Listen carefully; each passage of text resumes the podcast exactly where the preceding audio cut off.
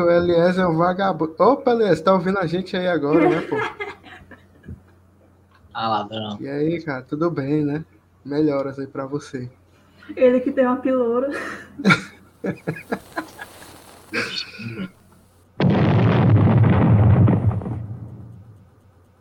A cidade tá toda parada, hoje é dia de greve geral. As estradas estão bloqueadas para não circular o capital. A burguesia não esperava que nós ia se mobilizar.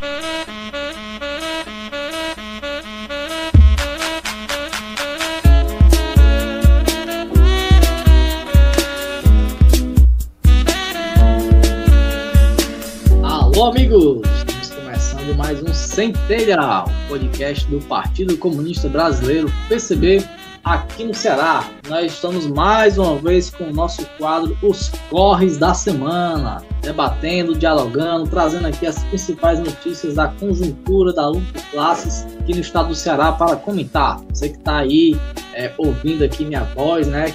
Viu a minha ausência, ouviu a minha ausência na, na programa passado. Porra, meu, infelizmente eu tava em São Paulo, eu não tava charlando, como já falou. Pica-pica, meu. Vestido de Pikachu. Tava cumprindo tarefa do partido, meu. Não tinha nada de Pikachu no meu, não. Infelizmente não tirei minha foto com o Pikachu. Mas é isso, meu. E voltando pro Ceará agora. Professor de sotaque. Do nada. Mas eu fico pesando, né? Não é, pô. Já bem, paulista de Calcaia. Porra, é essa? Depois, depois dessa sacanagem que eu fiz aqui para perder a audiência em São Paulo, né, a gente continua aqui no nosso corre da semana. E você que tá ouvindo a gente, ah, não se esquece de acompanhar nossas redes sociais, né, o arroba Pod, no Twitter e no Instagram. Acompanhe nossas postagens, né? Você comenta o que, é que você achou desse episódio. Você pode sugerir pautas, enfim, o que você achou aí da minha imitação de paulista. É isso, né? Bem que eu tentei, bem que eu tentei. Só consegui imitar os personagens do Nasgar da Patrulha. Né? Os paulistas Mas tá quer, meio dizer que, quer dizer que paulista não fala assim? Porra, meu, aí você quer saber demais, né, meu? Porra.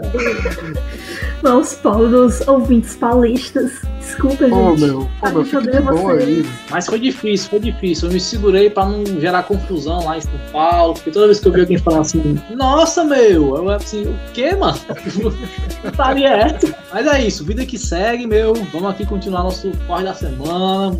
Puta programa da horinha. E pra conversar, a gente começar aí a nossa corre dessa semana. E nossa bancada seleta, né? De grandes camaradas aqui diretamente né, do Ceará. Aí sim, começar com ele, que foi o rosto da semana passada e foi demitido novamente. Gel Carneiro. E aí, meu povo, tudo bem com vocês? Saudades? O Lima tá aí com ciúmes, né? Porque eu ocupei o papel dele aqui enquanto ele brincava lá em São Paulo, mas cumpriu meu papel. Boatos aqui de que o episódio passado foi um dos mais ouvidos na, na região cearense, justamente por causa desta bela voz aqui que vocês estão ouvindo, de locutor de rádio profissional. Então agora que a gente tá de volta com esse rapaz, vamos tentar, né? Vamos tentar fazer com que o negócio consiga continue aqui na linha. É isso aí, o, episódio passado foi mais ouvido em Tururu e em United States of Sobral. É Isso aí. É, e continuando nossa bancada aqui, nossa camarada Isabela Almeida. E aí, Isa, como é que está?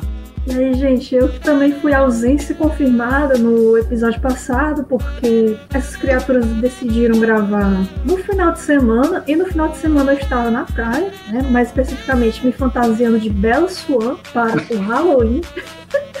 e vi isso.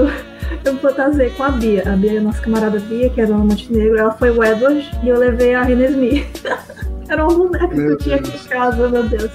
Quem vê essas cenas lamentáveis, enfim, desculpa, mas foi isso que eu passei o final de semana fazendo e por isso que eu não gravei o episódio.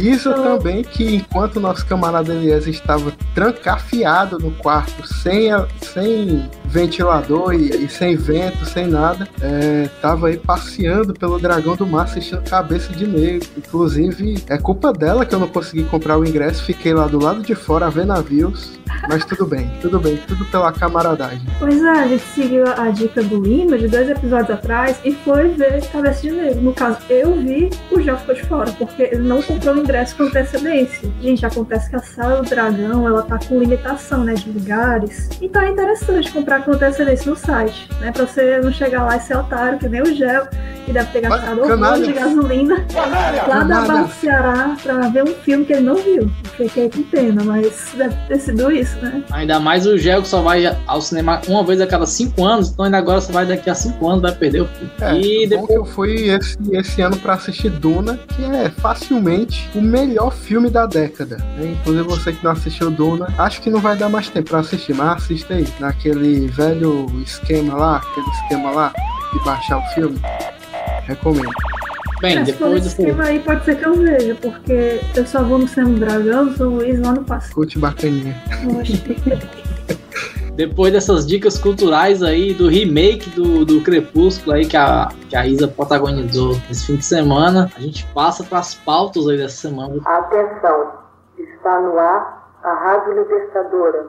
Começando com uma pauta que, inclusive, o Gel, né, e o Elias e o Ítalo é, iniciaram na semana passada rapidamente, ampassando, né, no final do episódio passado, que na verdade é um desdobramento da pauta anterior, né, que foi aquela bolsonaristas que arrancaram a placa de um banheiro destinado a pessoas trans não binárias no Cuca, né, aqui do José Valta, né, o nosso famigerado bairro do qual eu sou residente. É, e o desdobramento disso foi que, né, na verdade, quem arrancou a placa foi o, o inspetor Alberto, né, o vereador do PROS, que voltou, né, depois de muito tempo aí que estava sumido, O famoso Leôncio do Pica-Pau. o famoso Leôncio do pica-pau, né, exatamente. Então, assim, o que é que aconteceu do, do desdobramento? Dois vereadores enviaram, né, na pra Câmara Municipal um projeto de lei para proibir os banheiros, né, sem gênero ou destinados, né, às pessoas trans não, não binárias é, aqui em, Fortaleza. E aí, né, Julierne Serra do PROS e ele, né, o, o Richard Rasmunder, aqui do Ceará, né, o Carmelo Neto, do Republicanos, né, tiveram essa inodora criatividade de fazer esse projeto de lei. Não não está tramitando ainda, né, mas está aí, né, foi, foi, foi apresentado essa semana, na quarta-feira, esse projeto de lei. É mais uma bizarrice da bancada bolsonarista, né, aqui no estado do Ceará, especificamente em Fortaleza. E aí eu trago, né, para a bancada para a gente conversar sobre esse assunto, Gel Carneiro, né, o que, que você acha, né, dessa, desse projeto de lei feito por esses dois vereadores bolsonaristas e sem futuro, né, que é o Julierme Serna, e ele, mais uma vez, né, figura, é, infelizmente, né, presente aqui no nosso podcast, que é o Carmelo Neto, né, o rapazinho aí que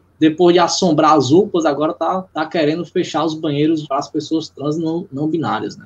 É isso, né? É isso. Acho que para além de a gente falar desse, desse episódio lamentável, acho que cabe fazer um pequeno resgate de todo esse esse chorume que a gente tem vivido no nosso país, não só do Ceará, infelizmente, uh, nas últimas semanas, né? Começa com aquele jogador de vôlei, o Maurício Souza, né? que eu inclusive vivia, assim, eu não entendia, eu achava, fiquei em dúvida ali sobre aquele Maurício Souza, eu vivia me confundindo com o Maurício de Souza. Eu lembro até do meme que saiu a notícia no Twitter que o Maurício de Souza ia fazer um personagem bi, gay, lésbica, não sei, um personagem LGBT ali pra turma da Mônica, e o cara comentou que assim era fácil, né? Depois que foi demitido do time de vôlei. Mas desde que esse esse cara, né, começou a falar besteira, se doendo, porque um personagem de quadrinhos que não existe é bi, a gente viu que parece uma coisa coordenada, né? Saíram um monte de, de outros otários aí pelos estados afora, querendo crescer em cima dessas pautas, né? Querendo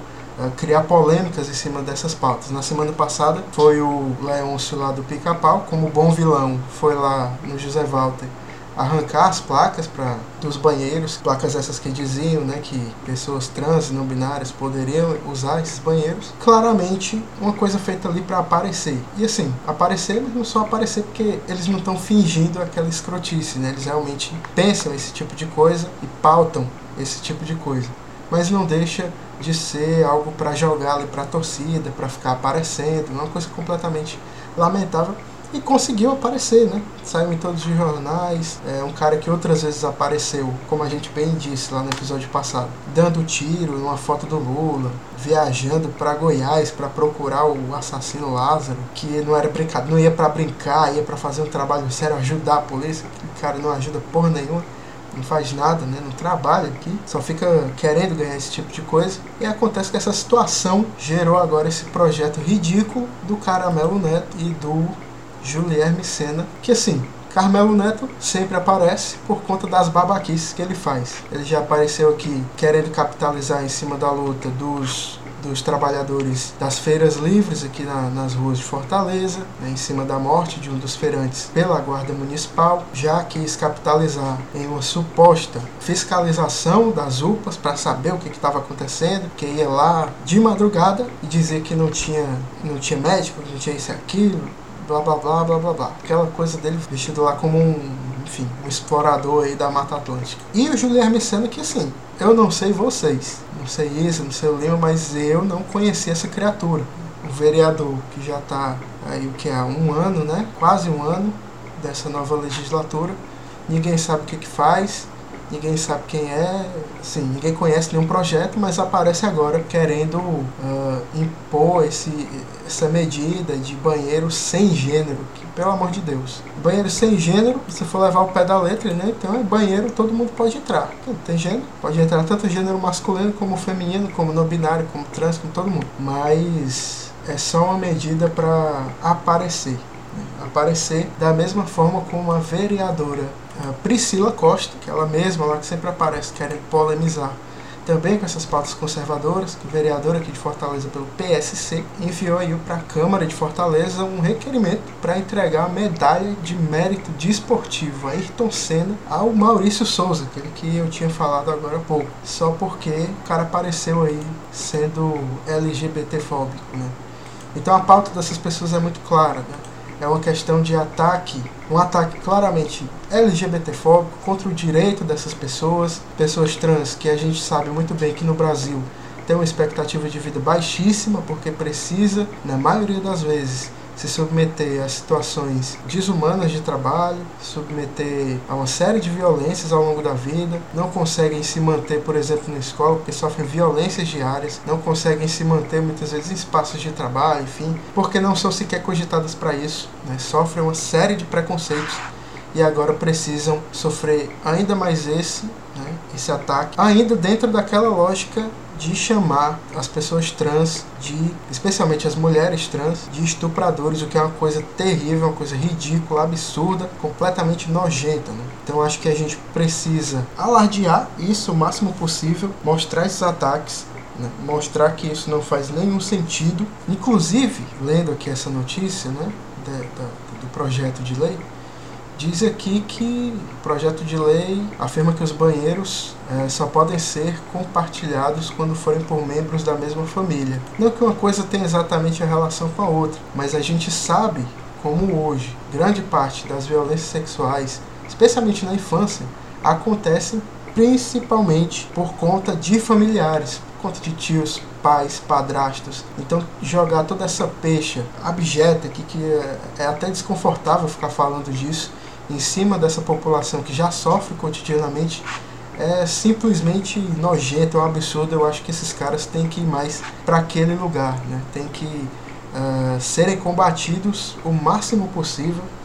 A gente tem que ir para cima deles, a gente não pode deixar essa proposta passar. Até porque é uma proposta que se insere num contexto muito maior de perseguição a esses direitos, tanto da população LGBT como até das próprias mulheres, né? Como lembrando muito bem de uma pauta que a gente já falou em outra vez, que foi a daquela campanha contra o aborto. Então assim, a gente vive uma agenda conservadora, uma agenda abjeta. Sempre esses caras ficam querendo esticar um pouco mais a corda. Eu acho que a gente precisa se organizar mesmo, ir para ir para cima, não deixar de forma alguma esse projeto ridículo ser aprovado. Porque mesmo que seja aprovado, ninguém sabe nem se o prefeito Sarto né, é, vetaria esse projeto. Não sei, do jeito, do jeito que ele é, do jeito que ele bate foto com o próprio, com o próprio inspetor Alberto aí, teve registro dele com, com o inspetor Alberto, do jeito que ele vive fazendo concessões para a oposição, ninguém pode, nem deve se confiar nisso, na, na, na no veto dele. Então, é lamentável, completamente lamentável. Muito bem, Gel Carneiro. E, e você, Isa, o que, que você acha desse projeto, né, dessa movimentação dessa bancada bolsonarista aqui em Fortaleza, atacando, atacando né, direitos dos LGBTs, das LGBTs aqui, no, aqui em Fortaleza, né, fazendo todo esse modus operandi que eles costumam fazer aqui, não só aqui, né, mas todo o cenário nacional e, obviamente, em Fortaleza. É, eu tô aí na mesma linha do Gel. Realmente é lamentável que a Câmara Municipal de Fortaleza tenha virado esse espaço, né? A plenária da Câmara seja palco desse tipo de discurso transfóbico, criminoso, enfim, um discurso de ódio, né? Esse discurso que conecta muitas vezes as pessoas trans à questão de, de estupros e tudo mais. Enfim, é um discurso criminoso, preconceituoso. E na semana passada, foi muito forte a resposta né, que alguns vereadores é, fizeram em relação a essa discussão que começou logo após essa ação do inspetor Alberto lá no Cuca do José Walter. A gente viu vídeos da Adriana do, da Mandata Nossa Cara se posicionando fortemente contra todos esses absurdos. O Gabriel, Biologia também, enfim, ambos vereadores pelo pessoal. E isso tem sido combatido, né? Mas ainda assim a Câmara ela tem sido tomada por essa agenda conservadora, né? E assim, é, é, muito. Esse projeto em si, ele alega algumas coisas que são absurdas e totalmente incompreensíveis, né? Ele é baseado na justificativa de que é uma questão de higiene e segurança sanitária, que pessoas trans e não binárias não usem esses banheiros. Então, assim, não dá para explicar isso. É, é, incompreensível. Que questões é, de higiene e segurança sanitária estão relacionadas a isso? Eu, eu, eu pessoalmente não consigo conceber. E também é, o inspetor Alberto ele alega que ele quer evitar que crianças né, passem por situações de vexame e constrangimento ao utilizar esses banheiros. Bom, eu acho que o constrangimento, nesse caso, é relacionado às pessoas trans e não binárias que não vão poder usar um banheiro, que é um direito básico acessar um banheiro e poder fazer as suas necessidades. Então, assim, não tem como dizer que esse discurso faz sentido, não, não tem como compreender. É só um discurso de ódio mesmo e sempre relacionando, né, as pessoas trans e não binárias a essa ao crime, né, ao crime do estupro e tudo mais. Então, assim, é, é, importante aplaudir a atuação do movimento LGBT nesse caso, né, que no mesmo dia foi atrás do Ministério Público do Ceará denunciou o inspetor Alberto pelos crimes de discriminação, abuso de autoridade, dano do patrimônio público. Então, realmente, ele está sendo investigado pela Polícia Civil e, enfim, talvez denunciado, né? Então, nesse caso, é importante saudar né, a resistência, né, as pessoas que estão lutando contra a reprodução desse tipo de discurso de ódio nesse espaço, né, da, da, do debate da, da política municipal de Fortaleza. Mas isso não se restringe, né, como o Gel muito bem falou, à Câmara Municipal de Fortaleza. Esse tipo de discurso de ódio é muito comum na Assembleia Legislativa também, né? A gente sempre tem figuras como a doutora Silvana fazendo é, é, discursos tenebrosos e tudo mais. Peraí que eu Rafael até o sinal da cruz aqui, porque... É. Não, Meu é... Deus. Ave é Maria três vezes. Esse nome, meu Deus. Enfim, e outras figuras, né? Algumas a gente não precisa nem falar do André Caneco e tudo mais, toda essa bancada conservadora que está sempre reproduzindo esse discurso de ódio e que tem que ser combatido. E infelizmente, né, os nossos parlamentares de, né, de esquerda, eles ainda são minoria nesses espaços. E muitas vezes eles são a voz solitária gritando contra esses absurdos, então é complicado, né? Acaba passando esse tipo de política pública né? É, as pessoas transformam discurso de ódio em política pública. Enfim, é, é absurdo, é inimaginável, mas é mais ou menos isso que eu tenho a contribuir aqui. Ah, eu tava até lembrando, né, falando em Assembleia Legislativa, a gente também estava caçando para nossa pauta a questão daquele é, deputado que queria proibir o carnaval de 2022 com base no fato de que as pessoas estão bêbadas, beijando na boca, mas enfim, o mesmo deputado ele tinha defendido a volta da, das igrejas no meio do, do cenário mais grave da pandemia. Então, é, enfim, é só conflito de interesses e de agendas, né? É... Porque na igreja as pessoas não, não, não estarão bêbadas beijando na boca, né? Acho que faz É. sentido. Faz todo sentido. Enfim. é complicado, gente. É realmente uma, uma pauta pra gente dar atenção. E aí, realmente, apoiar né, as ações do movimento LGBT daqui de Fortaleza. E também o coletivo LGBT comunista, né? Que vem acompanhando essa pauta, né? Inclusive, a gente vai ouvir o áudio aí da, da nossa camarada, da Nise, né, trazendo mais contribuições aqui para o nosso debate. É isso.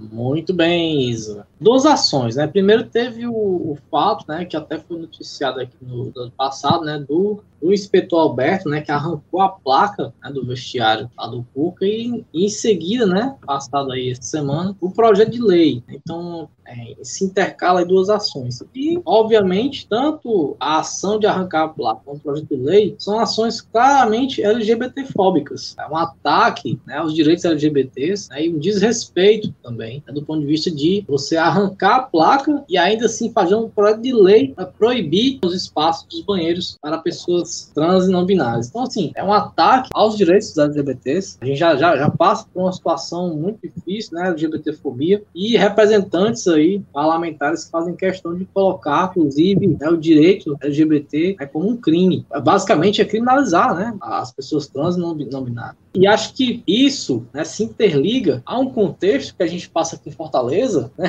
já falou aqui várias vezes no Centelha, no Jornal Poder Popular também, né, sobre a sequência de projetos conservadores que passam aqui pela Câmara Municipal de Fortaleza. Acho que se a gente parar para pensar quantas situações bizarras a gente está passando durante esse ano né, e deve passar mais no ano que vem. A gente pega aí a Priscila Costa querendo ser é, presidente da Comissão de Direitos Humanos, né, o projeto da Semana pela Vida, né, que na verdade é um ataque né, aos direitos da mulher, que foi do Jorge Pinheiro. A gente vê aí o Carmelo Neto sempre aparecendo né, com as suas bizarrices e o inspetor Alberto também, que foi bater lá em Goiás né, para fazer todo um movimento aí para prender o Lázaro. Então a gente vê que é uma, é uma situação muito ruim aqui em Fortaleza, porque a gente vê diversos parlamentares com projetos de lei com ações absurdas, coisas absurdas e, pegando o gancho que o Gel falou, é, algumas delas, inclusive, com a conivência né, do, do Sarto né, e da bancada PDT, né, numa movimentação para tentar trazer alguns setores ali para perto do PDT e tal, como a gente viu quando o Sarto aprovou o projeto aí da semana pela vida, né? Bota aspas aí no pela vida. Então, acho que o que é fundamental é a gente denunciar esse tipo de atitude e enfrentar, fazer pressão para que esse projeto de lei não seja sequer votado, né? não ser votado. E se for votado, né, mais uma vez tem que ter pressão para que o Sarto não sancione esse tipo de absurdo. E aí volta o papel né, dos movimentos sociais e principalmente do movimento LGBT né, na articulação, na denúncia, né, na organização contra esse tipo de ataque dessa bancada bolsonarista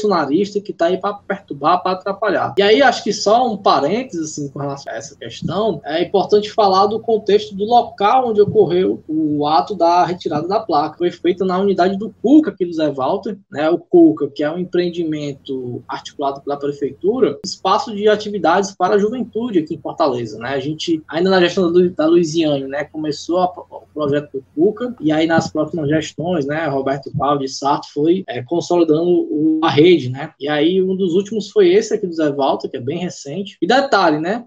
O inspetor Alberto, ele só aparece no CUCA para arrancar essa placa, mas em nenhum momento ele faz uma contextualização sobre a importância do CUCA como um espaço né, de atividades para a juventude. O CUCA é exatamente específico para a juventude da periferia. Tem esporte, né, tem cursos, oficinas, tem uma série de questões. Então, ali é um espaço de integração da juventude e que, obviamente, por isso também, ao ser um espaço de integração e de acolhimento, também precisa dos banheiros para as pessoas trans não binárias. E também é um espaço de acolhimento para essas pessoas. Ah, e, e, o, e o cara simplesmente ignora isso, entendendo, inclusive, um contexto que a gente passa aqui em Fortaleza, do aumento né, dos conflitos né, de, entre as facções, todo esse problema. O CUP é um espaço importante para a juventude. E eu falo isso aqui é, de forma alguma querendo é, enaltecer projetos do, dos pedetistas, não. Muito pelo contrário, porque o CUCA é para ser um espaço gerido para a população e não para ser um cabide, né, um palanque do PDT que foi inclusive na última eleição usado para isso, né? Aquele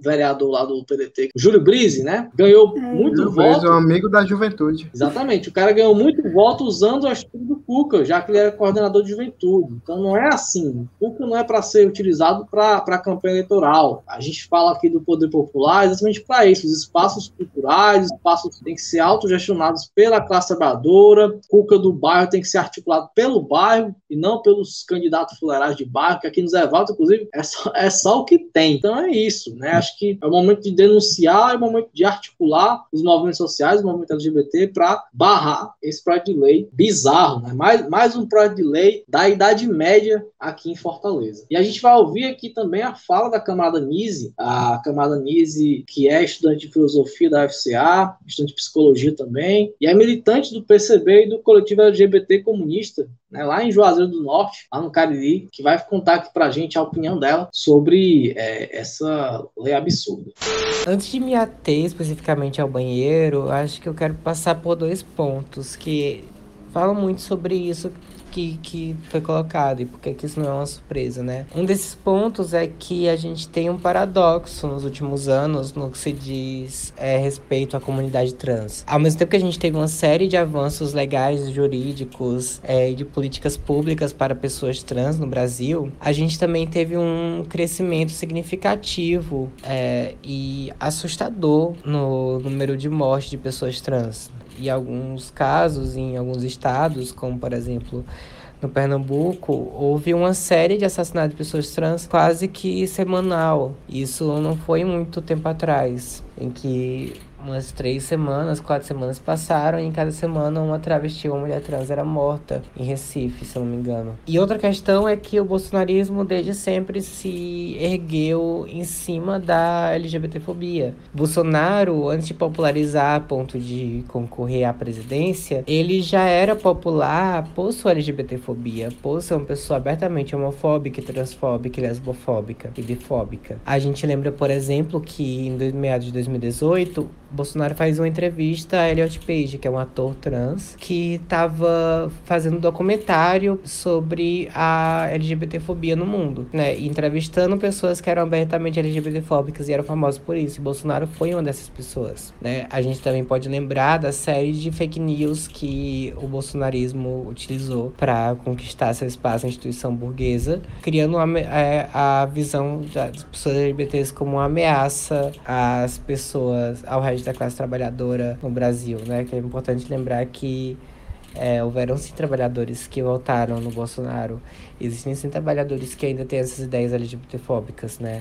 E que devem ser combatidas porque não fazem sentido com a nossa própria visão de mundo ou com a nossa própria classe. Não são coisas que aderem à nossa classe. São problemas gerados a partir de uma ideologia burguesa, né? Eu acho que outra coisa que é importante a gente falar sobre isso, agora já chega no, no coisa dos, dos banheiros, né? Que por conta desses dois pontos a gente sabe que isso não é uma coisa óbvia né, bolsonaristas é, tentaram vetar esses direitos que foram conquistados e ainda haver possibilidade de eles serem perdidos por causa do crescimento dessa LGBTfobia, que se deu ao mesmo tempo que se conseguiu essas, esse, que a gente conseguiu essas conquistas de direitos, que ainda assim direitos na, na legalidade burguesa, mas ainda assim direito, mais direitos que conseguiram melhorar a vida das, dos trabalhadores e trabalhadoras LGBTs, né? Bom, na questão do banheiro, a gente pode pensar que é o seguinte: pessoas não binárias são pessoas que não se identificam com nenhum dos dois gêneros. Isso faz com que essas pessoas é, aliás, não se identificam totalmente, né? Existe uma série de subcategorias na não binariedade. Pessoas não binárias, elas têm várias formas de expressão de gênero. Algumas estão mais alinhadas à masculinidade, outras mais alinhadas à feminilidade, no sentido de que elas se expressam mais através de símbolos desses gêneros, né? Mas elas estão aí, elas acompanham uma gama muito grande de pessoas e o que une essas pessoas é justamente que elas não se identificam totalmente com nenhum dos dois gêneros. Isso faz com que a, a falta de conforto de uma pessoa não binária ao utilizar os banheiros seja imensa, né? Um banheiro que é separado de forma binária entre homem, banheiro masculino e banheiro feminino, gera um desconforto imenso para pessoas trans não binárias. Sem falar na questão da violência, né? Essas pessoas trans não binárias mulheres têm expressões de gênero que, de toda forma, fogem do que se espera de um homem ou uma mulher. Principalmente essas pessoas que não, não, não, não se expressam nessa, nessas configurações de homem e mulher. E aí isso faz com que elas estejam sujeitas a violências. Da mesma forma que, por exemplo, mulheres trans é, não se sentem, às vezes, confortáveis com os próprios dois banheiros. E mulheres trans e, e travestis, elas se identificam com o gênero feminino, mas até elas que se identificam com o gênero feminino têm problemas sérios ao usar os banheiros. Por quê? Porque nos dois banheiros elas elas podem sofrer violência, né? Mesmo que hoje se tenha um acesso legal, uma defesa legal de que mulheres trans podem usar banheiros femininos, a gente sabe que já houve alguns casos nos últimos anos de mulheres trans serem expulsas do, do banheiro feminino ou serem expostas a usar banheiro feminino, ou serem, como é que se diz? É, serem expostas e isso causar um linchamento, uma espécie de linchamento de mulheres cis por causa do, de mulheres trans e travestis utilizando o banheiro feminino. E aí, elas também não se sentem confortáveis de usar o banheiro masculino, não só para identificação de gênero, mas também porque boa parte dos seus agressores são homens e elas sabem disso. Nós sabemos disso, na verdade. E ali são, são dois são, pontos são dois locais que geram muita vulnerabilidade. O banheiro, que era para ser um local em que você vai apenas fazer suas necessidades, né, uma questão sanitária importante, passa a ser uma, um, um, um problema grande para essas pessoas porque é um local de extrema vulnerabilidade. E aí, se você vai para o lado da pessoa não binária, isso já se agrava mais ainda, porque de fato ela não tem nenhuma identificação com nenhum desses locais. A vulnerabilidade que ela fica sujeita é muito maior, né? A gente pensa que o banheiro é, pouca, é pouca coisa, mas não, ela é muita coisa. É, a gente não pode cair no, no, nas, nos discursos nos espantalhos que são causados por causa disso, que são gerados por causa disso. Desses espantalhos que comumente se usa é a desculpa de que com esses banheiros as mulheres cis estariam mais sujeitas à violência porque homens poderiam se vestir de mulher e usar banheiros femininos, ou que um banheiro unissex é, unificaria é, como é que se diz, colocaria mulheres cis nesse estado de vulnerabilidade, ou qualquer coisa relacionada a isso, né? Sempre aparecem esses espantalhos. Acho que um banheiro inclusivo para pessoas não binárias é um avanço muito bom e a gente não pode deixar cair nesses espantalhos, porque a gente sabe que a maior parte do, dos casos de estupro e agressão vem das próprias famílias, né? Dessas pessoas, do próprio lar. E na nossa casa a gente tem um banheiro unissex. E não é lá dentro que acontece a maior, a maior parte dos casos de estupro. Sem falar que um banheiro público ele vai ter acesso de mais de uma pessoa. E se tem mais de uma pessoa ali, né? E pessoas que é, não apresentam, como é que pessoas que podem apresentar uma ameaça diante de várias das pessoas que podem também, tipo, ser uma ameaça para essa pessoa que apresenta a ameaça, é, no sentido de expor ela e denunciar ela, a gente tem uma espécie de segurança maior. Bem, antes da gente ir para a pauta seguinte, uma coisa que eu esqueci aqui de de, na abertura, né? Todo episódio. Não fizeram isso na semana passada, eu quero, quero lembrar ao nosso host anterior. Mas aqueles que vem, faltam, aqueles que faltam ao no, a nossa gravação, né, são castigados com a Casa dos Artistas Comunistas. Inclusive aí, quero parabenizar o Eliezer, né, que venceu a última votação e vai ganhar uma noite comigo, né? Graças a Deus. Graças Ouvindo as melhores músicas que eu canto no karaokê. Não! Graças a Deus. Deus é pai, não é padrasto. E mais uma vez, o Eliezer, como é um cara que gosta de concorrer essas premiações, né, vai estar aqui mais uma vez no nosso Casa dos Artistas Comunistas.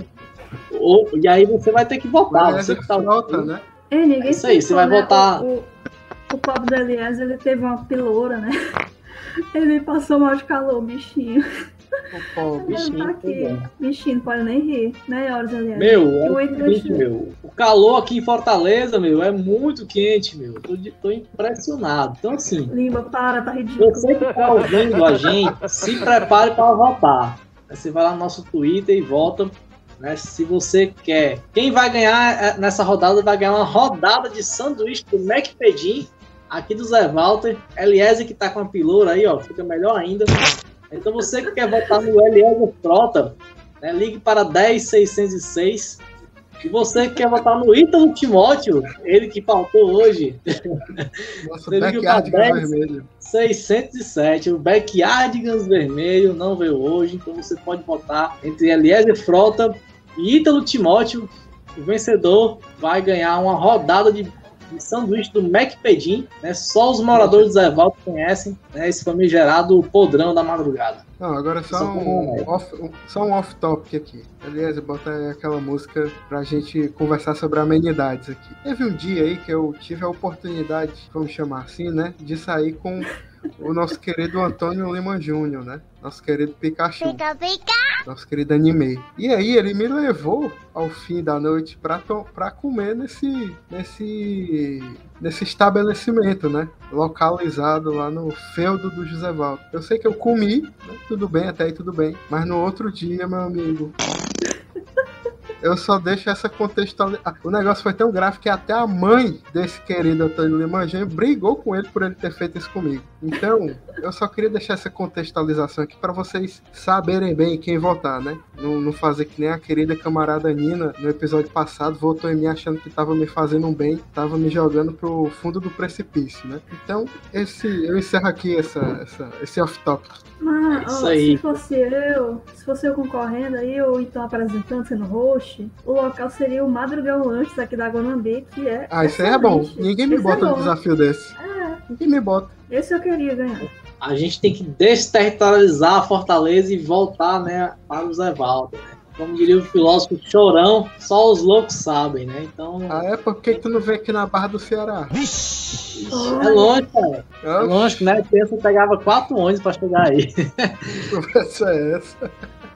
Vamos lá, vamos lá. Você que. Vamos deixar o povo votando aí nessa votação aí da Casa dos Artistas Comunistas. E vamos para mais uma pauta. Nós sabemos que você é nosso inimigo, mas considerando que você, como afirma, é uma boa pessoa, nós estamos dispostos a oferecer a você o seguinte: um bom paredão, onde vamos colocá-lo na frente de uma boa espingarda, com uma boa bala, e vamos oferecer depois de uma boa pá, uma boa cova, né? Com a direita e o conservadorismo, nenhum diálogo, luta.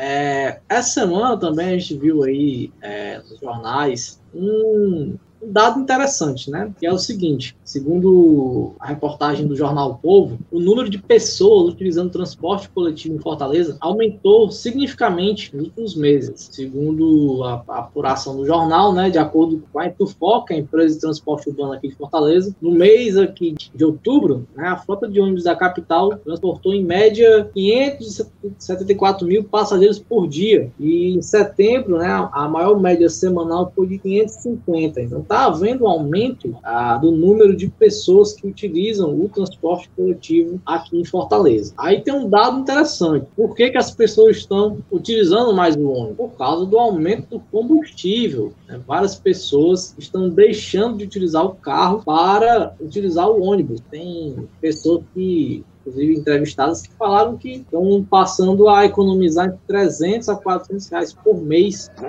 a utilizar o veículo transporte alternativo, no caso o ônibus, né? E mais uma vez, né, a imprensa fazendo esse papel de olha que bom, né? O combustível aumentou, então vamos economizar anda de ônibus, né? Só que aí vem todo o contexto que a gente está passando, né? aumento de combustível, o- as empresas de ônibus que viviam chorando que estavam em crise né, durante a pandemia, já estão falando, inclusive, de aumentar o preço da passagem. Então a gente está vendo aí essa movimentação. E aí, Gel Carneiro, você que é um típico personagem do Pateta naquele episódio que quando entra no carro se transforma, O Sr. Walker é para o Sr. Wheeler, um motorista. O que é que você acha dessa situação aí, né? Já atualizou seu passe card, né? Ou tá ainda firme e forte aí, querendo, é, pagando 7 reais o litro de combustível? O que, é que você acha dessa, desse aumento do, do uso do transporte público aqui em Fortaleza diante do aumento do combustível? Primeiro que é concordar, né? De fato eu, meu, eu sou que nem o Yu-Gi-Oh! lá, né? Tem o Yugi normalzinho, quando ele vai jogar é o Yugi adulto. Realmente quando eu entro lá no carro é o Jean motorista. Profissional da competência incrível, Rogerinho. Tem, tem que sair da frente porque você tá de carro é pra andar rápido, não é pra andar devagar não. Mais vida aqui pro assunto. Oxi, Pode. o perigo. Estado meio. Sem dúvida. Agora, ciclista eu respeito. Né? Olha, Voltando- ele não vai me atropelar. Ah, não vou. Voltando aqui pro assunto, sem querer parecer muito babaca, né? Mas é porque assim, eu acho que eu não ando de ônibus desde 2016. Mas por quê? Que eu passei a utilizar a bicicleta, né? Pra me locomover e tudo mais, né? Porque eu morava no Mudubim, tinha que se destacar do Mudubim pro Benfica de bicicleta, fiquei bem maguinho no instante. Mas, hoje em dia, primeiro que eu, embora tenha vontade, às vezes, de andar de ônibus, porque de fato o preço da gasolina tá um absurdo. Inclusive, parênteses aqui, queriam fazer aquela proposta para reduzir o ICMS. Aí vem a Petrobras com a sua política de paridade internacional, PPI, e já mete logo primeiro um aumento ainda já vem o Bolsonaro para dizer que daqui a uma semana, duas semanas vai ter outro aumento. Então quero saber para onde é que vai essa redução do ICMS. Claro que vai para a precarização do serviço no estado, né? Aí você que apoia, espero que espero que você que esteja ouvindo a gente tenha noção disso, né? Mas se você conhece alguém que acha que o ICMS é a culpa da gasolina, do preço da gasolina, depois que tiver essa redução do ICMS aí, diga para ele não reclamar mais do buraco, para não reclamar mais da que não tem nada no estado, que não tem mais serviço nenhum, porque o dinheiro que se usa para fazer esse tipo de coisa aqui é esse. Mas vamos lá. Gasolina 7 reais. Desculpa, é porque me toca um pouco, porque não sei se vocês sabem, eu tenho um Fiesta 2011 1.0. Então ele bebe mais do que o Lima Júnior. Então esse negócio aí de 7 reais a gasolina tá meio difícil pra, pro meu lado. Foi roubado! É, então esse fenômeno acaba que não tinha como esperar outra coisa, né? As pessoas não têm condição de ficar dando que é metade do salário 600, 700 reais, sei lá, para ficar andando de carro. Então vai lá pro ônibus. Ônibus esse que a gente sabe muito bem. O jornal Poder Popular certa vez até noticiou que as empresas tinham vendido os ônibus no meio da pandemia. Então, e assim, não compraram ainda, viu? Pelo menos a gente não viu nenhuma notícia dizendo que tinham comprado ônibus. E eu tenho certeza que você que escuta a gente ainda sofre com demoras gigantescas para o seu ônibus passar, para você chegar no lugar que você quer. Ônibus lotados. Prefeito anterior, Roberto Cláudio, não tinha realizado nenhum reajuste no preço da, da passagem, se eu não me engano. No último ano da gestão dele, veja só, né? É um cara muito. Esse é meu prefeito. Não realizou o reajuste, mas agora esse reajuste aí pode ter certeza que vai cobrir tanto aquele que não foi feito, como esse de agora, como mais um, um cheirinho ali, né? Para ir para o bolso dos empresários. Empresários esses que demitiram todos os trocadores, que implementaram que venderam seus ônibus, né? Que implementaram aí esses fizeram um lobby fortíssimo para fazer com que hoje você só pegue ônibus com um cartão, né? Não tem mais o dinheiro, você não consegue mais pagar a passagem em dinheiro, coisa que inclusive faz com que eu nem pegue ônibus, porque não sei, né? Como é que faz isso? Eu acho que compra no terminal, mas enfim, é uma dificuldade. Às vezes você não quer ir pro terminal, você quer ir para um canto ali simples e pro outro não tem como, porque você não pode pagar sua passagem com dinheiro. E eu não tenho a menor dúvida, né, de que nossa grande mídia cearense vai fazer aquele papel de violino do Titanic, né? Violinista do Titanic. Tá tudo afundando, mas eles estão lá, firmes e fortes, tocando a sua musiquinha e alegrando o pessoal. Ah, se, se a gasolina tá cara, pô, anda de ônibus, olha, a pessoa tá, tá economizando 400 reais. Ai, não tem ônibus, tá lotado? Pô, detalhe, você vai estar tá economizando 400 reais, cara. Vale a pena, não vale? Ah, mas o ônibus tá ruim, não sei o que. Pô, olha só, anda de bike, meu. É bom, você, você faz uma atividade. A gasolina da bike é um feijão com arroz arroz. Mas não vamos falar do preço do feijão e do arroz também não. Mas a, o combustível da bike é esse. Vamos lá, vida saudável e tal, bem viver e tudo mais. Pô, seria muito mais. É, é óbvio que o ideal era que as cidades tivessem muito menos carros, embora eu goste do meu carro. Falo com tranquilidade. Eu aceito, eu, eu, eu aceito não, né? Quem sou eu para aceitar? Eu concordo com isso, de que as cidades deviam ter menos carros, né? A, a, circulação de carros devia ser um pouco mais desestimulada, mas obviamente não por conta de um aumento do custo de vida, né? um aumento da gasolina, consequentemente, da gasolina a gente fala assim, mas é de todos os combustíveis. Consequentemente, aumenta o preço do frete, que aumenta por sua vez o preço do, dos alimentos, e aí as pessoas vão vivendo uma vida cada vez mais precarizada, precarizada não só nessas condições do, do, poder de compra, mas com o salário mínimo que não tem um aumento real. Assim, a galera fala que tinha aumento real, mas aumentar, sei lá, 50, 60 reais, pelo amor de Deus. A gente já disse várias vezes que o salário mínimo, segundo o DIEES, ideal para você fazer tudo que a Constituição diz que é seu direito, deveria ser 4 mil e alguma coisinha. 4.500, eu acho. Tá meio longe de mil, de mil e pouco, né? E também a gente vê um cenário aí de precarização dos próprios empregos como um todo. Né? A gente vê relações de trabalho precarizadas, salários baixos. Isso quando tem vaga de emprego formal, CLT e tudo mais, que isso também, meu Deus do céu, hoje em dia é raríssimo. Você vê altos índices de informalidade, mas é porque o cearense ele é empreendedor, né? Ah, pelo amor de Deus, né? Pelo amor de Deus. Então, assim, é um absurdo, sempre termino dizendo isso, é um absurdo, lamentável, mas é porque é, não tem o que fazer. Minha vontade era dar um grito aqui, que nem um homem mau, mas não posso, né? Vai ficar meio esquisito aí pra você que tá ouvindo a gente. Oh meu Deus, o gritinho do gel. O Ceará é horrível! Ai meu Deus! Do trem bala! Ei, para de prestar contigo. Respeite. Bom que são dois torcedores do Ceará aí, né? Eu sou coral, só observo. Já tô só aqui, perdeu pro Floresta. Vamos lá. Isa, e você? O que, é que você acha dessa pauta aí? Do aumento das pessoas utilizando transporte público em Fortaleza, diante do aumento da gasolina, né? Que tá um absurdo. Você aí já renovou seu passe card, tá na bicicleta ainda? O que, é que você acha desse assunto aí? Pois é, gente, eu parei de andar de ônibus com o início da pandemia e desde então eu não voltei, justamente porque, bom, desde que a pandemia iniciou, que eu fiquei sem carteira de estudante, né, porque eu me formei. E aí a, o Sindiões comeu todo o crédito que tinha na minha carteira, ainda tem isso, essa situação. Eu não sei se eu vou recuperar esse dinheiro, enfim, Acho que eles ficaram com esse dinheiro. Então, assim, tô aí enrolando pra fazer meu bilhete único já tem um tempo, né? Enfim, não sei como é que tá exatamente a situação dos ônibus. Ouvi falar que não tem nem mais ar-condicionado, né? Que a galera desligou por causa da, da pandemia, deve estar um inferno. Mas, enfim, por enquanto eu tô na, na bicicleta, né? A bicicleta que é mais para andar aqui por perto, né? E botando esses 7 reais de gasolina quando é pra ir pra longe. Inclusive, esse final de semana eu cometi o erro de ir na, no posto. E eu só entrei no posto. Tipo, eu não olhei o preço. E aí, quando fui abastecer, eu olhei pro, pra bomba e fiquei, como assim? É só isso? É só isso que entrou no meu carro? Gente, só, só pra ilustrar, com 100 reais de gasolina, com 100 reais de gasolina, com 100 reais você colocava pelo menos 25 litros de gasolina. Hoje, 100 reais, eu coloco 14 litros de gasolina. Pois é, eu, botei 70 reais exatamente, e não foi coincidência, foi porque eu tinha calculado mais ou menos. E aí quando eu olhei, 10 litros. É muito, muito doido isso, é muito caro. Enfim, né, vamos parar de, de falar do, do meu caso pessoal, mas é, tô aí viabilizando esse bilhete único o mais breve possível, porque realmente, assim, sem falar que é, para pedir transporte para o aplicativo, né, que tá inviável. Eu, na verdade, eu sou banida, né, da, da Uber, mas enfim, é, tem essa história aí que, enfim, não vou contar. Lima tem uma história boa também, viu? Só o, os que se dão aqui no, nos Uber da vida, mas enfim. Tem isso também, né, que muitos motoristas de aplicativo deixaram de rodar justamente pelo preço da gasolina e com isso está mais difícil de você conseguir uma viagem, né?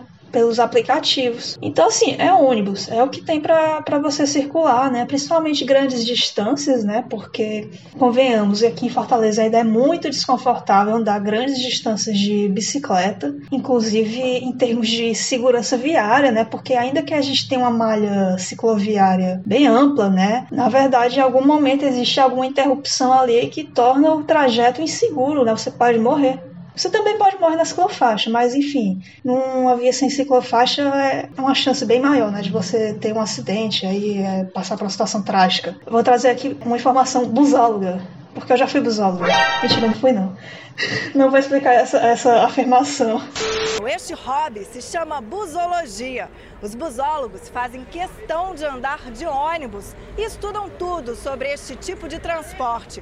Para eles, não tem programa melhor do que vir para cá, para o terminal rodoviário. Ia é pro terminal do Siqueira bater foto dos ônibus mais recentes, aqueles com ar-condicionado, lá em 2014. Gente, meu Deus, eu lembro quando teve. Quando tinha os primeiros ônibus com ar-condicionado em Fortaleza, eles passavam aqui, que eram daquela empresa de ônibus que fazia a linha do campus do For. Meu Deus, eu ficava muito apaixonada por aquele ar-condicionado. Que viagem é essa, velho? Meu Deus. Sim, mas enfim, é, o que eu tava falando, informações busólogas, né? É, Fortaleza não só vendeu boa parte da sua frota, né, de ônibus, mas vendeu também todos os ônibus articulados, né, aqueles sanfonados. Então não tem mais sanfonado. Fortaleza é uma cidade sem ônibus sanfonado.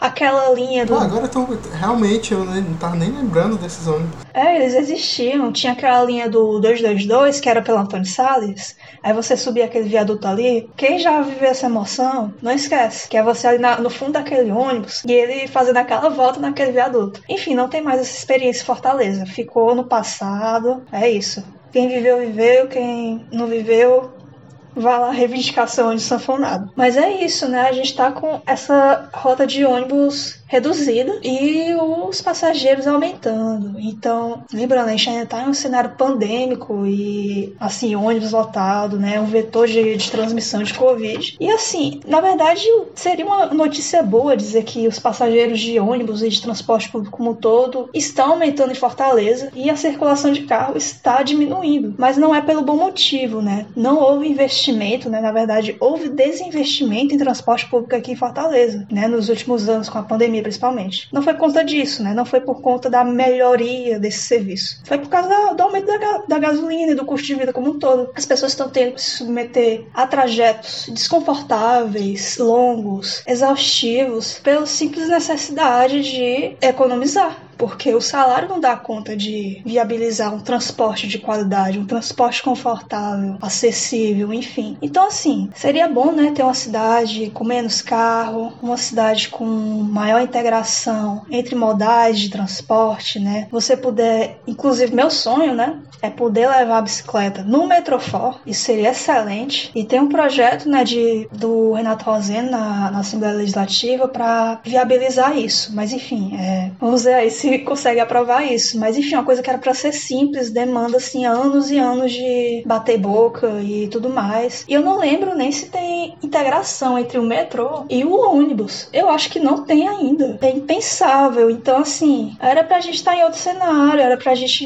sei lá, existir até mesmo integração entre bicicleta e ônibus em algumas cidades. Então, assim, a possibilidade de ter várias alternativas para que o fortalezense possa montar a sua rota de transporte transporte, de trajetos diários, da melhor maneira possível, incluindo também a possibilidade de economizar. Afinal, economizar é bom, né? Você tirar o dinheiro que você ia gastar com transporte e colocar alguma coisa que você realmente quer gastar. Na verdade, a gente devia lutar pela gratuidade, né? Também tem isso. Então, assim, espero que é, a gente possa ter melhoria no transporte público para que aí, aí sim as pessoas possam deixar o carro em casa, vender o carro, né? Que o já tá louco para vender. Se Deus quiser. E aí sim, né? E aí sim uma cidade que seja para as pessoas, né? Para as bicicletas, enfim. e não para os carros. É isso. Inclusive, só comentando outra coisa que eu, que eu lembrei aqui com a fala da Isa, é que pode ter, entre quem escuta a gente, eu não sei, né? Mas é aquela coisa. Vamos ganhar informação aqui para para a gente poder rebater alguns discursos muito fáceis que existem é, por aí afora. Primeiro que eu vejo muitas pessoas dizendo, toda vida que aumenta o preço de alguma coisa, é, as pessoas, isso é a notícia, as pessoas no comentário vão dizer Ah, é a pandemia, né? Isso é a política do fica em casa. Né? A economia a gente vê depois. Não vou dizer que não tem nada a ver, mas no fundo é isso. Não tem nada a ver. Primeiro porque o preço da gasolina ia estar esse, esse, esse absurdo com ou sem a pandemia. Antes da pandemia já estava caro também, porque o PPI, né, que é a política de paridade internacional, hein, onde o, o preço da gasolina em real começou a ser equiparada com o dólar, então a gente compra a coisa em dólar e vende em real, que, que já é absurdo, né? A gente extrai o, o petróleo daqui, manda para outro país, geralmente os Estados Unidos, para eles refinarem e a gente comprar o petróleo que a gente mandou. E a gente compra em dólar. Aí chega aqui, a gente vende em real. Hoje um real vale o que? Quase 6 dólares. E olha lá se não tiver mais do que isso. Então, obviamente que esse preço ia aumentar. Saiu um estudo aí, eu não me lembro quem que fez, mas esse estudo dizia que se não fosse a política de PPI, né, da, da Petrobras, feita lá no governo Temer, a gasolina hoje seria 4 e pouco. Isso mesmo contando com o malvadão ICMS. Eu ainda acho 4 e pouco caro né, para gasolina, mas não seria 7 reais, absolutamente. E aí falam também... Ah, mas veja lá a Inglaterra, não tem gente, não tem gasolina. Sim, mas na Inglaterra não tem gasolina porque eles fizeram o Brexit por conta de nacionalismo, por conta da direita, que impulsionou essa medida aí, que fez toda uma campanha pelo Brexit, e, tiver, e, e existiu ali uma, um amplo setor ali da, da, daquela sociedade que simplesmente saiu da Inglaterra. Hoje não tem pessoas que trabalhem com um caminhoneiro lá para levar a gasolina. Então assim, não é como se isso fosse culpa da política do fique em casa. Até porque, sinceramente, quem disser que teve isso no Brasil, tá mentindo. Não teve. O que a gente teve foi uma ação ou outra nos estados e que ainda assim não conseguiram garantir meios para as pessoas ficarem em casa. O governo federal não fez porra nenhuma para as pessoas ficarem em casa, não fez absolutamente nada para as pessoas não morrerem, comprou vacina aí muito por causa da, da própria CPI da pandemia. Então não me venham com essa de, de é, é culpa da política do fique em casa, isso não existe. Isso absolutamente não existe. Então, só para a gente ter esses elementos, até para rebater esse tipo de discurso fácil, que é muito usado pela direita para justificar as cagadas, as canalices do próprio governo Bolsonaro. Bem, meu, seguinte, né? Eu tava lá em São Paulo e até fiquei impressionado. O fato de que lá em São Paulo as pessoas andam de ônibus e não tem negócio de passe e card, meu. O cara vai lá, bota o dinheiro, né? Eu tenho um cobrador, meu. Nossa, aí trazendo aqui pro Ceará, né? Para com essa é, é, ele tá bolsa. viciado, ele tá viciado. Ele maratonou bolsa. Mas veja só, São Paulo tem cobrador. Fortaleza acabaram os cobradores, que é uma coisa totalmente ilógica. Imagina o fluxo de de pessoas no ônibus de São Paulo, cara. É gigante. E aqui, que é uma cidade turística, que tem um movimento, pessoas que vêm de outras cidades, outros países e tal, chega aqui tem que arrumar um passo, porque não pode usar dinheiro. Né? Então, eu falo isso porque antes da pandemia, houve toda uma reestruturação do transporte em Fortaleza, que foi exatamente né, sobre os interesses das empresas de ônibus, aumentando o desemprego né, e, enfraquecendo a categoria dos rodoviários. Também é importante isso. E aí não basta não, não, não podemos esquecer né, que os rodoviários fizeram uma greve né, durante a pandemia, uma greve que foi, parecia ditadura militar, né? O governo do estado aí botou polícia na porta do sindicato com uma confusão. Então, acho o seguinte, ó, veja só. Desculpa, meu querido amigo Lima, era que essa medida ia diminuir o roubo dentro dos ônibus. Né? Pergunto, diminuiu? Eu acho que diminuiu. Hoje o dinheiro da, da, das empresas não é mais roubado, só o celular de você que está ouvindo a gente, né? Bando de burguês safado! Exatamente. E aí tem um dado importante aqui também desse, desse fato recente, que é o seguinte: os dados da Etufor mostram que em agosto desse ano, 13,6 milhões de pessoas circularam nos ônibus de Fortaleza. Esse número é o maior desde janeiro né, deste, desse ano. Então, realmente está aumentando o número de pessoas usando o transporte é, coletivo. Mas, ainda assim, esse número equivale a 66% da demanda média entre dezembro de 2019 e fevereiro de 2020, ou seja, ainda não chegamos né, a, um, a um momento de espécie de retomada do fluxo do transporte antes da pandemia. Então, está havendo essa parcial retomada né, do, da, da ocupação do transporte, uma retomada que o principal teor é a questão do encarecimento do combustível, que estão usando o transporte por não conseguir mais usar o carro. Então, esse é um dado fundamental. E aí, não podemos esquecer é, de um elemento que ocorreu durante a pandemia, inclusive antes mesmo da, da greve dos motoristas, dos rodoviários. Né? Em junho, o prefeito de Fortaleza, o Sarto, né, ele sancionou uma lei que manteve né, o valor da tarifa do ônibus é, sem reajuste até dezembro. Então, até dezembro não tem reajuste. Mas, entretanto, nada garante que passou o ano esse reajuste ocorra. E aí vai a conta o trabalhador. E aí tem outro detalhezinho que não podemos esquecer, né? Para o pessoal que acha que o, que patrão de transporte está passando necessidade, o governo do estado e a prefeitura municipal repassaram 32 milhões né, em forma de subsídio para as empresas, 16 milhões para cada uma das duas, para as empresas de ônibus. Inclusive aí um, um, um abono mensal, né? 4 milhões por mês as empresas de transporte faturaram né, do bolso do estado da prefeitura prefeitura. Então, as parcelinhas aí para poder, os bichinhos estão quebrados aí na pandemia. Se tá quebrado, meu amigo, entrega concessão. Então, vamos debater aqui transporte público gratuito, de qualidade e estatal. Porque o que está acontecendo é um rombo. As empresas de ônibus aqui em Fortaleza são verdadeiras máquinas de, de roubar dinheiro, seja através de reajustes é, irregulares, pressão contra, contra a prefeitura e contra a população. E esse é o modus operandi que, na verdade, interliga todas as empresas de ônibus em qualquer lugar, até porque gente sabe que os monopólios aí são nacionais. Então está, inclusive, acompanhando lá em Calcaia, em Juazeiro do Norte, né, muitas movimentações em que a empresa bota a população contra a parede e diz, ó, se vocês não, se a prefeitura não der, não der o, a, a, minha mesada todo mês, né, não vai ter transporte para vocês. Então é um absurdo, cara. A gente está refém né, dos monopólios do transporte público. Então fiquemos atentos, porque esse aumento do fluxo de pessoas né, vai gerar desdobramentos no sentido de aumentar, da possibilidade de aumentar a tarifa, né, e aí numa, numa pandemia que acabou o auxílio emergencial, que não tem ainda previsão né, de uma retomada da economia, porque se depender do governo Bolsonaro, essa retomada não vai acontecer nunca, pelo menos para a classe trabalhadora nunca, só para as offshores do Paulo Guedes, então, como é que a gente vai conseguir sobreviver, né, ainda tendo que pagar a tarifa cara né, para o transporte público? Então, a gente vai ficar atento aqui no Centeira, diante dessa pauta, não só aqui no Centeira, mas no Poder Popular também, a gente já tem acompanhado essa questão do transporte. Bom, não sei vocês aí, mas eu sou da época que a meia era 50 centavos, viu? Eu também. Oh, você muita idade, mas a meia era 50 centavos. Do tempo que a gente passava por debaixo da catraca, ralava o joelho todinho.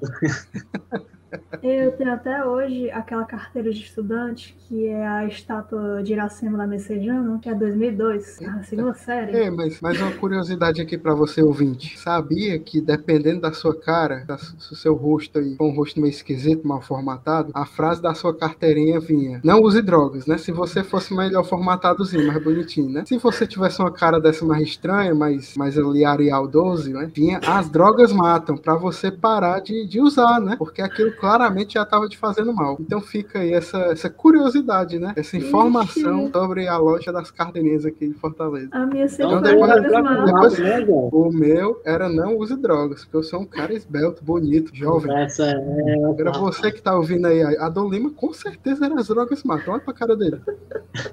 Então você que tá ouvindo aí a gente, depois vai lá no nosso Twitter, o arroba centelhapod, comenta lá, vamos fazer esse experimento, né? Vamos ver aqui se vai bater com o que eu acho de algumas pessoas. Comenta Quem é lá, as drogas matam ou não usem drogas? Ah, isso diz muito, viu? O meu vinha drogas, quero. Valeu.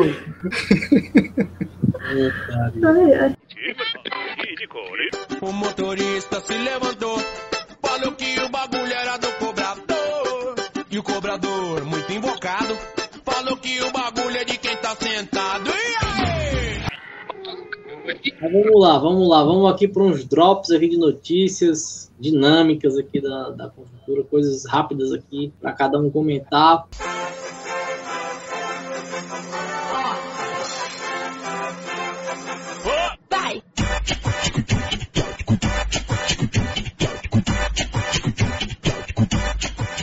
E vamos começar com a nossa repórter especial de Jaguaruana aí, a Isa Almeida. É... é a terra da rede. Exatamente, ela que deitada numa rede já para representar a sua terra natal, né? Uma rede E aí- cheia de arabescos, muito bem, muito bem. Como é que fala? É, te- é tecida? Como é? É, É, gente, tá todo mundo vendo, né? especial. É, tá todo mundo- o preço espa- especial de Jaguaruana. Inclusive, faço contrabando. Você querendo uma rede de Jaguaruana, fala comigo. 3 por 10. Negocia aí. 3 por 10 não, né? Respeito. 3%. Ixi, Oxi. Vem, Caio. Mas vamos lá. Você que está ouvindo a gente aí, pode ser que já tenha passado ou não, né? mas nesse domingo, dia 7, vão haver novas eleições em Jaguaruana. E aí, nossa repórter aqui especial, diretamente de Jaguaruana, vai nos, nos dizer essa repórter investigativa foi bater lá. que situação maluca é essa que está acontecendo em Jaguaruana, que está tendo eleição de novo e o que é que isso significa para a conjuntura. Gente, aconteceu o seguinte: ano passado, né, que a gente teve eleições municipais, é, a chapa que era do PDT e do PSB, na verdade, era a reeleição né, do prefeito, do então prefeito, ela ganhou, mas aconteceu o seguinte: a desavisada da vice do PSB. Ela não largou o seu emprego né, lá na Assembleia Legislativa como assessora parlamentar.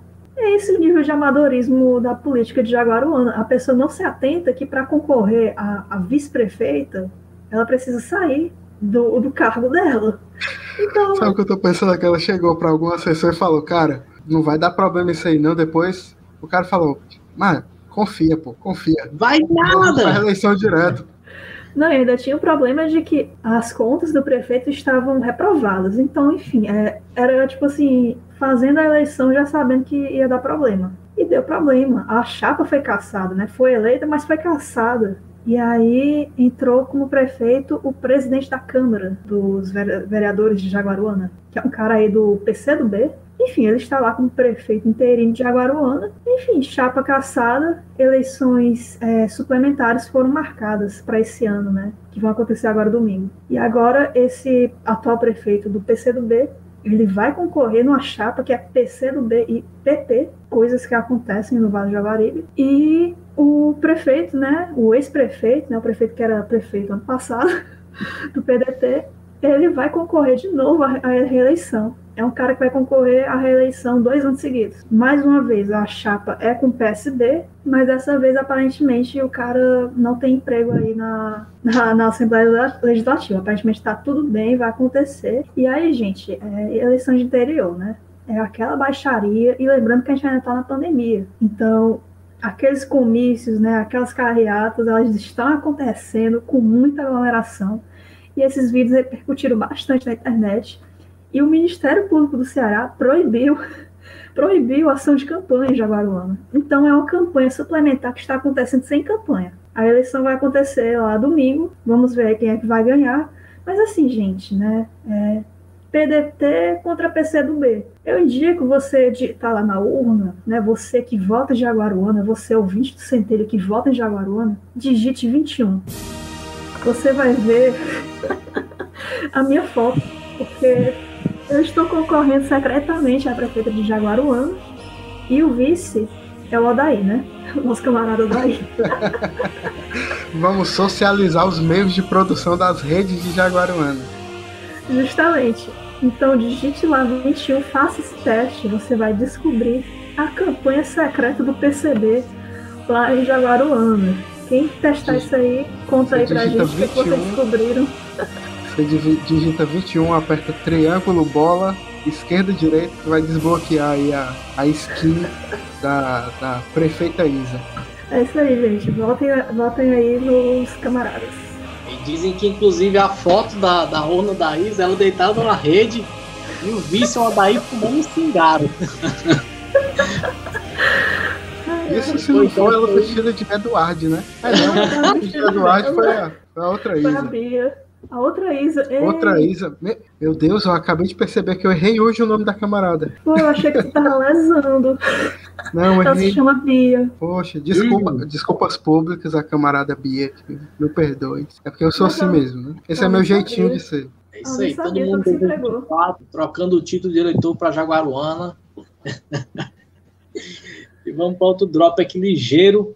Né? Ele aqui, o, o Gel Carneiro né, vai trazer a novidade do verão aí. E foi é, agora esse, na, na, na, na quinta-feira, né? A Justiça do Ceará ela resolveu aí, com base numa lei complementar estadual e na decisão do STF, é, liberar a operação da Loteria Popular, né, ou seja, o famigerado Jogo do Bicho, tá? Liberado aqui no Ceará. E aí, Gé, você já apostou no Carneiro?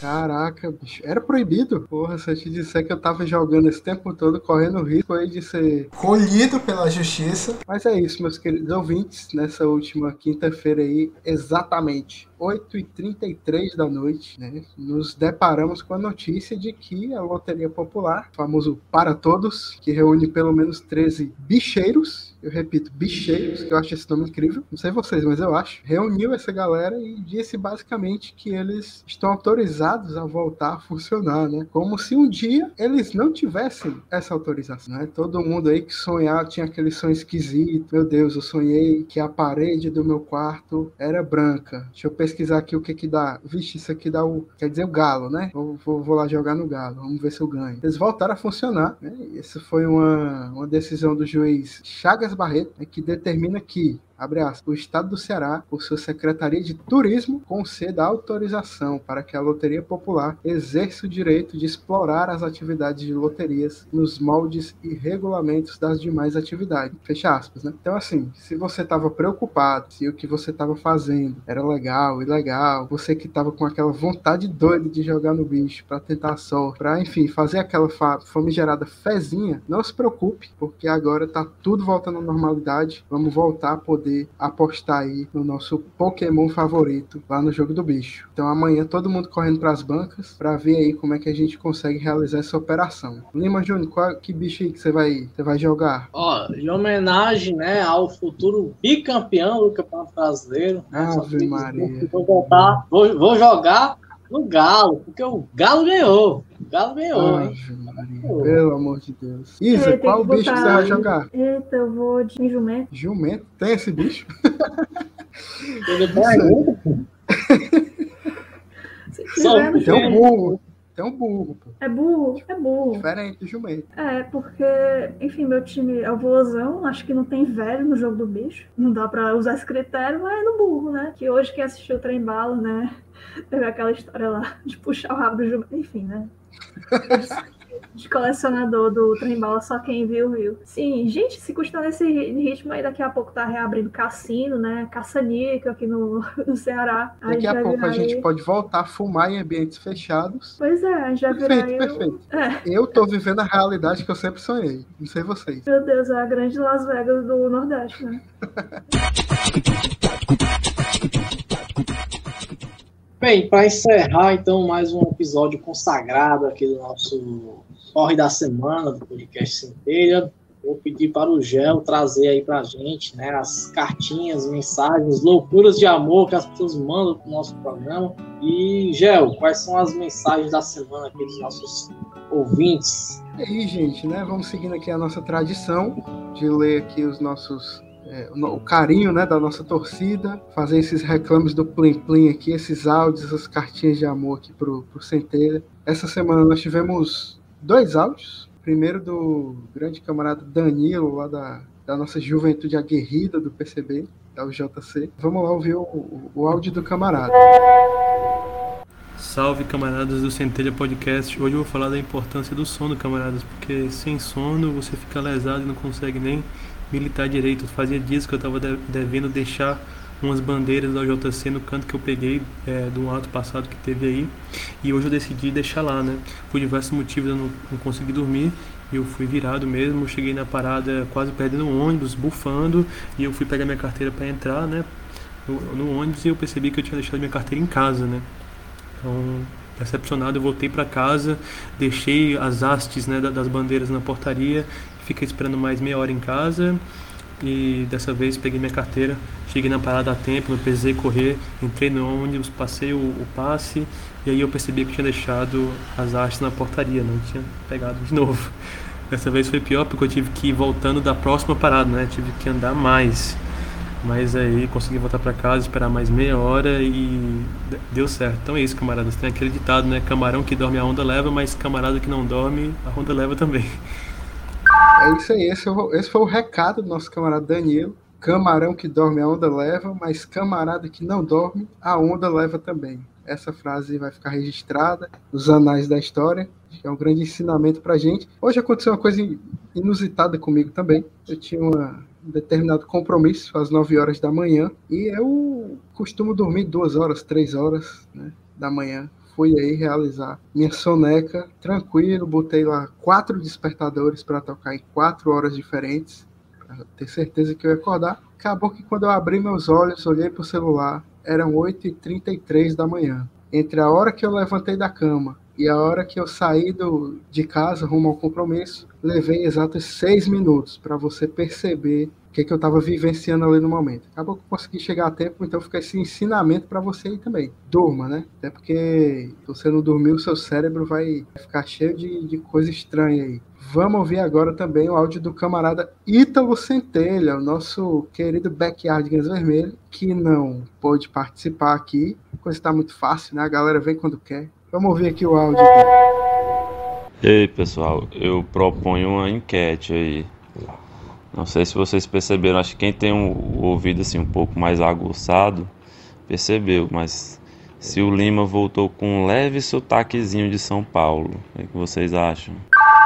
Esse áudio do camarada Ítalo Centelha foi cirúrgico. Vocês puderam perceber ao longo do episódio inteiro que o Antônio Lima Júnior não para de ficar falando que nem paulista. Ele chegou até um momento aí que misturou paulista com calcaia. Como é que é o. Como é que é o. Como é que chama a gente que nasce em Chico calcaia? Pezão? Calcaiense? Não, não é Chico Pezão.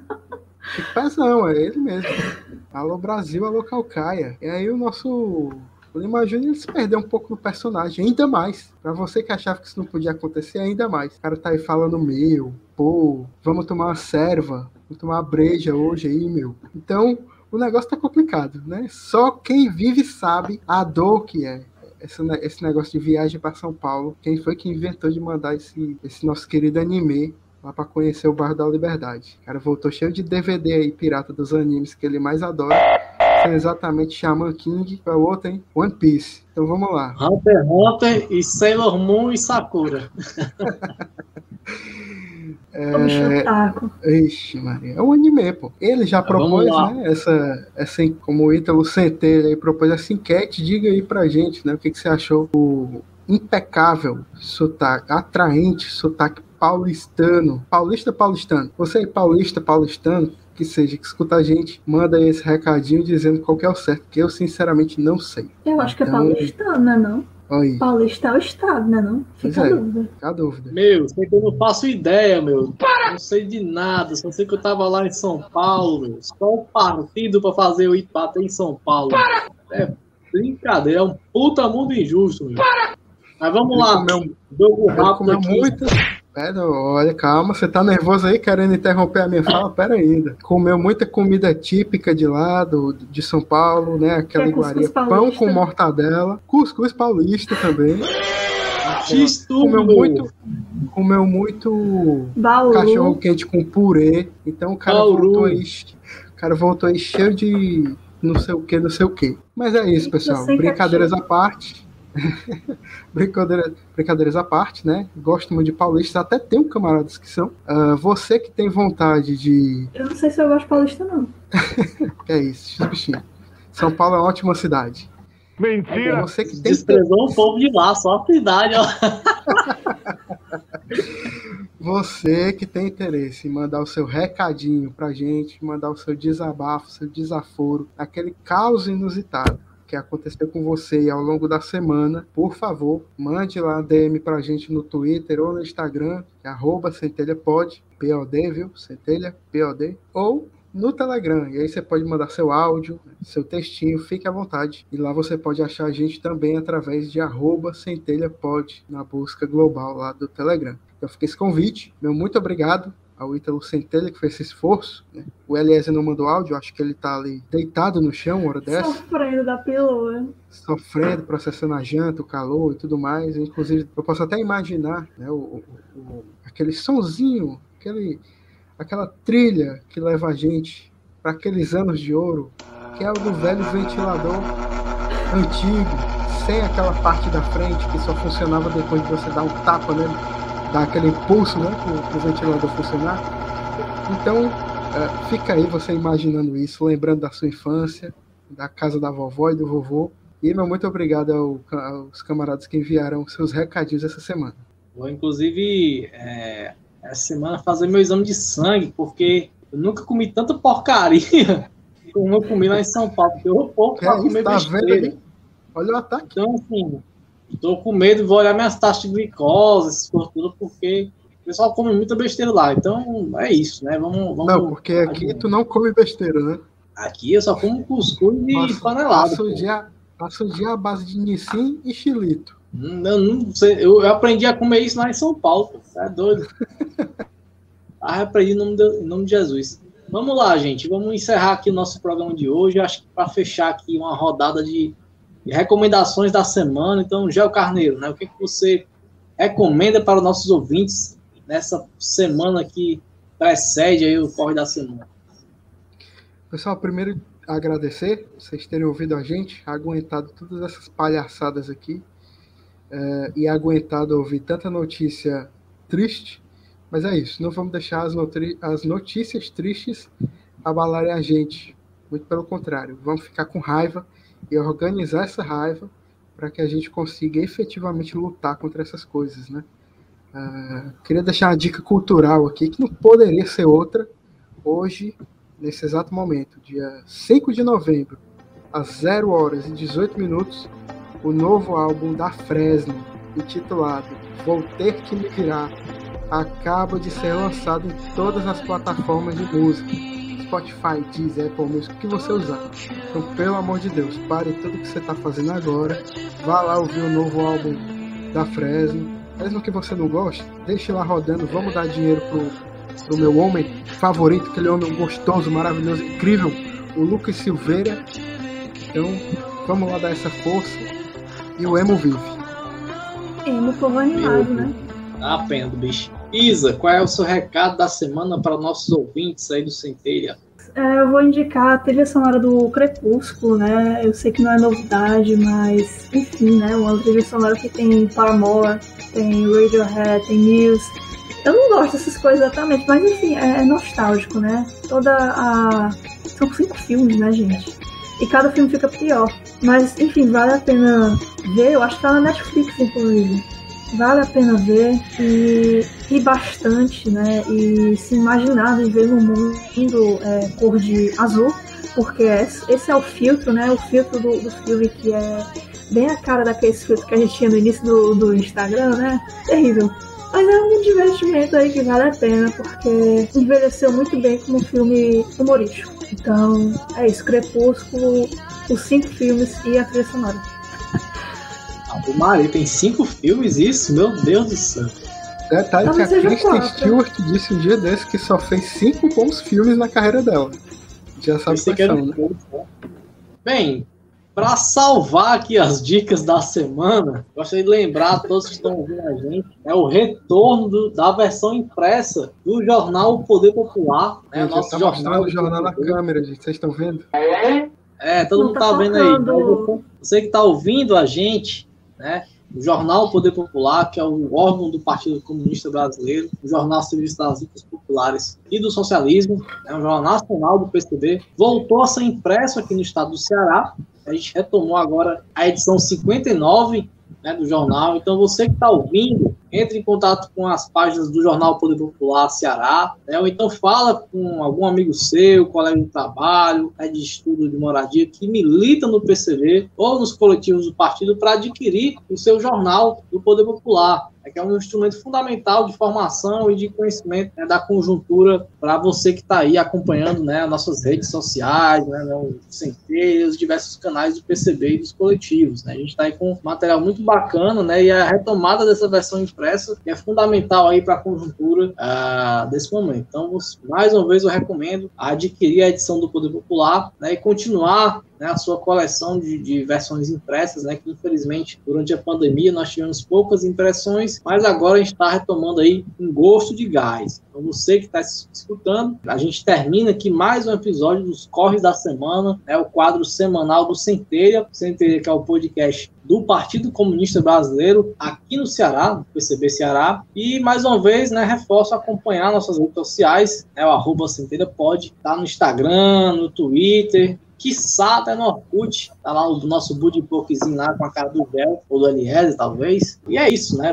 Acompanhe nossas, nossas redes, né? Você pode comentar o que você achou do episódio, né? Pode sugerir pautas, né? Tanto para cá por Centeira, como também para o Jornal Poder Popular. Né? E vamos fortalecer né, as redes comunistas, né? as redes do PCB, que a gente está aqui trazendo para fazer esse debate um, de classe, né? de qualidade, né? trazendo outra versão daquilo que a imprensa burguesa costuma tratar. E é isso, galera. Próxima semana a gente está aí novamente. Né? Já, vou, já, não, já não vou estar mais com esse linguajar paulista, meu. Né? Já vou estar aí regenerado no Ceará. A gente se encontra aí na semana que vem. Um forte abraço. E mais uma vez, eu não me apresentei no começo, né? E vou me apresentar no final agora. Eu sou Antônio Lima Júnior, jornalista do Poder Popular. E para encerrar, para encerrar, meu querido Eliezer, antes que o Lima fale alguma coisa, eu queria sugerir aí para você botar aquela para tocar lábios divididos. Então, por favor, vamos homenagear o forró aqui nesse episódio. Bote aí aquela daquele tempo para todo mundo que tá ouvindo. Você tá ouvindo no ônibus? Desculpa, você vai começar a chorar. Você que tá dirigindo, para o carro agora mesmo. Então, vamos lá. Você que tá andando de bike, pelo amor de Deus, vá pra calçada. Então é isso, meus camaradas. Fiquem aí ao som de lábios divididos. Parabenizar o João por essa escolha, né? Até me surpreendeu depois do cara passar no meu peso, né? E sugere uma música dessa. Toca aí, Eliezer, pra encerrar o nosso episódio. Amor, amor. Até mais, galera